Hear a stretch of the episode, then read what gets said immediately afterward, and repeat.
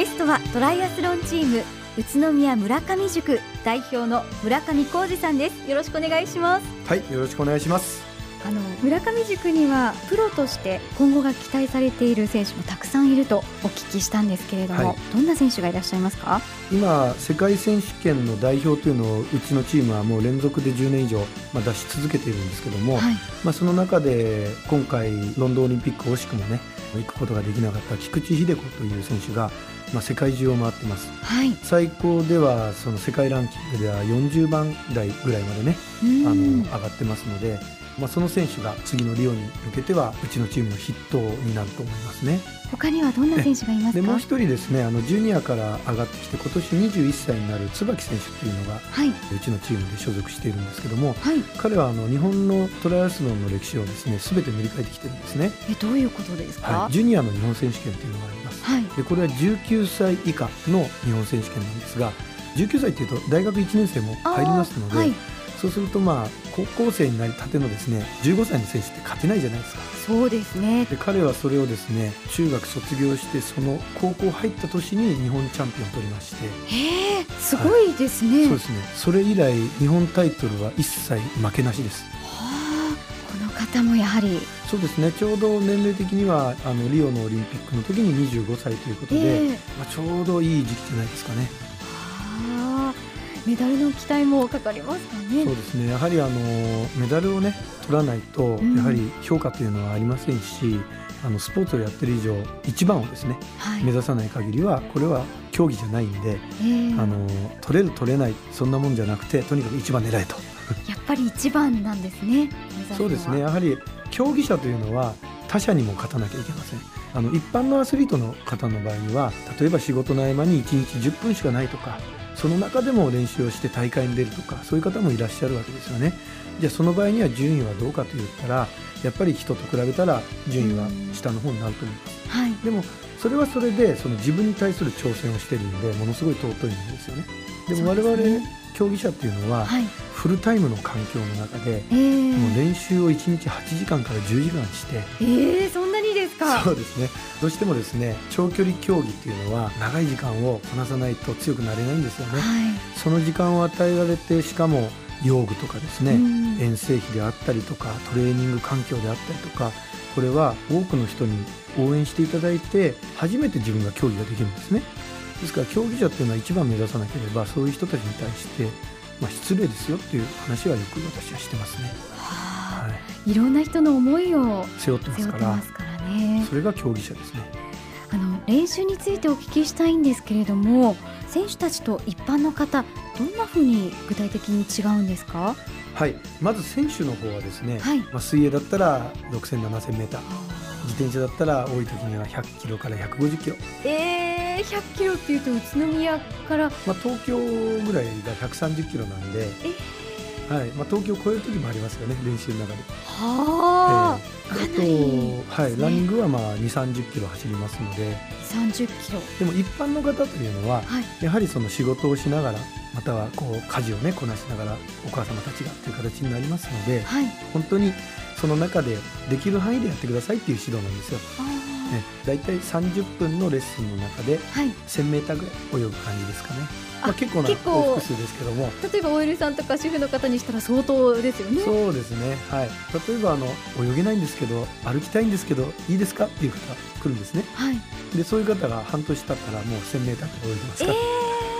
でそれはもう私の方でうまく指導して、はい、全く泳げないところからどんどん泳がせるようにしてますから。そうするといつの間にか 1000m も夢じゃないと。あもう全然泳げますしそのそういうつもりじゃなかった人がロングのトライアスロンに結果的には3年後出てたとか そういう方もたくさんいらっしゃいますね。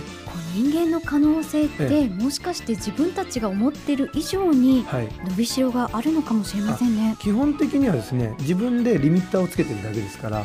そのリミッターを外すことがさえできればもう相当多くのことができるようになりますよね。はあ、はい、なんだか聞いてると勇気が湧いてきます。そうですね。ぜひ地元からも一番になる選手、はい、出てほしいですね。そうですね。実はですね、あの、去年の全国高校生大会で、あの優勝した生田目颯選手というのはですね、え宇都宮の宇大の裏ぐらいに住んでるんですよ。あ、そうなんですね。はい。でその子はですね、私が、はい、えっと初めて見たのは10歳の時ですか。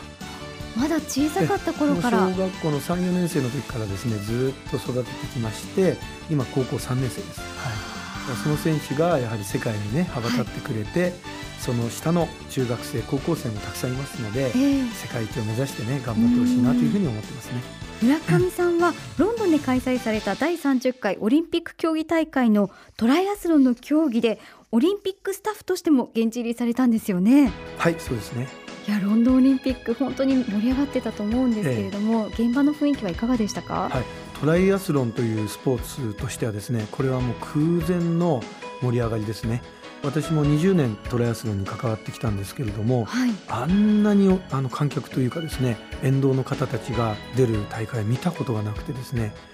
あの具体的にはその例えばマラソン大会でもね東京マラソンとかで沿道に人がわーっと出てるじゃないですか。まあ、あれまあ二重三重の人書きですごいですねって言ってますよね。そうですね。その人書きの幅が30メーターから50メーターあるんですよ。え、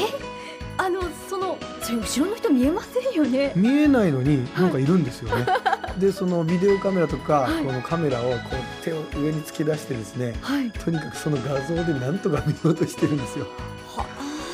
あれはびっくりしましたね。いやもうだってそれだけの人が大勢いるということは、もう数えきれないぐらいってことですよね。えそれであの私のその仕事の一つに、はい、選手にですねタイム差を教える仕事があるんですね、えー、自転車でどうしても第一集団第二集団とかってこう分かれていきますので、はい、その時に日本人の選手がいるところに第二集団まで何秒とかいうのが私の仕事なんですが、はい、選手に終わった後に聞こえたかって聞いたら全く聞こえませんでしたって言ってました。もうそれぐらいすごいですね。えー、大きかったということですね。はい、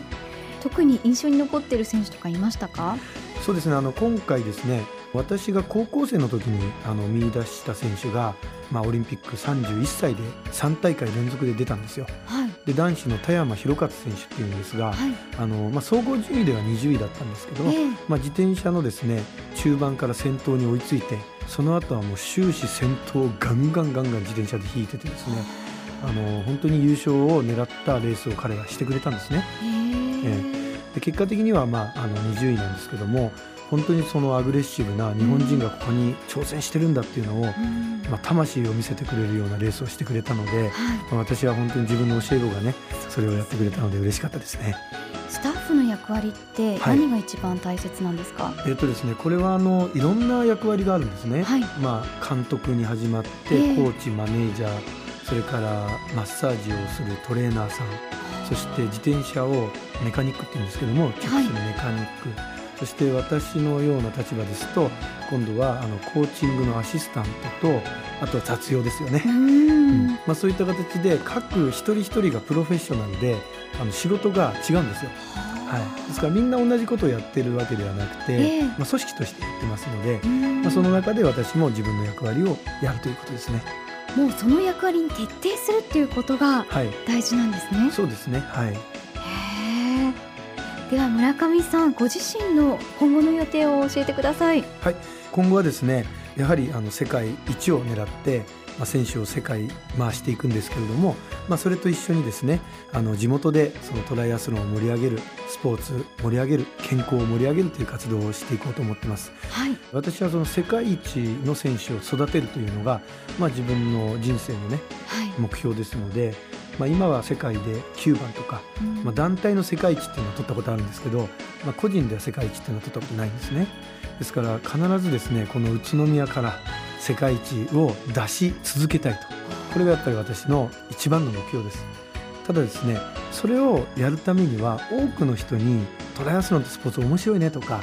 あの応援したくなるねとか、はい、そういう人を増やさない限りはこれは無理なんですよね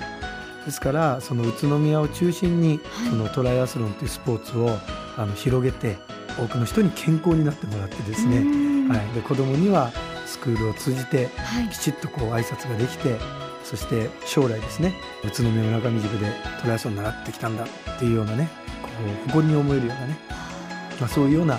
あのスクール活動をやっていきたいなと思ってますね。いやあの本当に村上塾に行きたくなりましたね。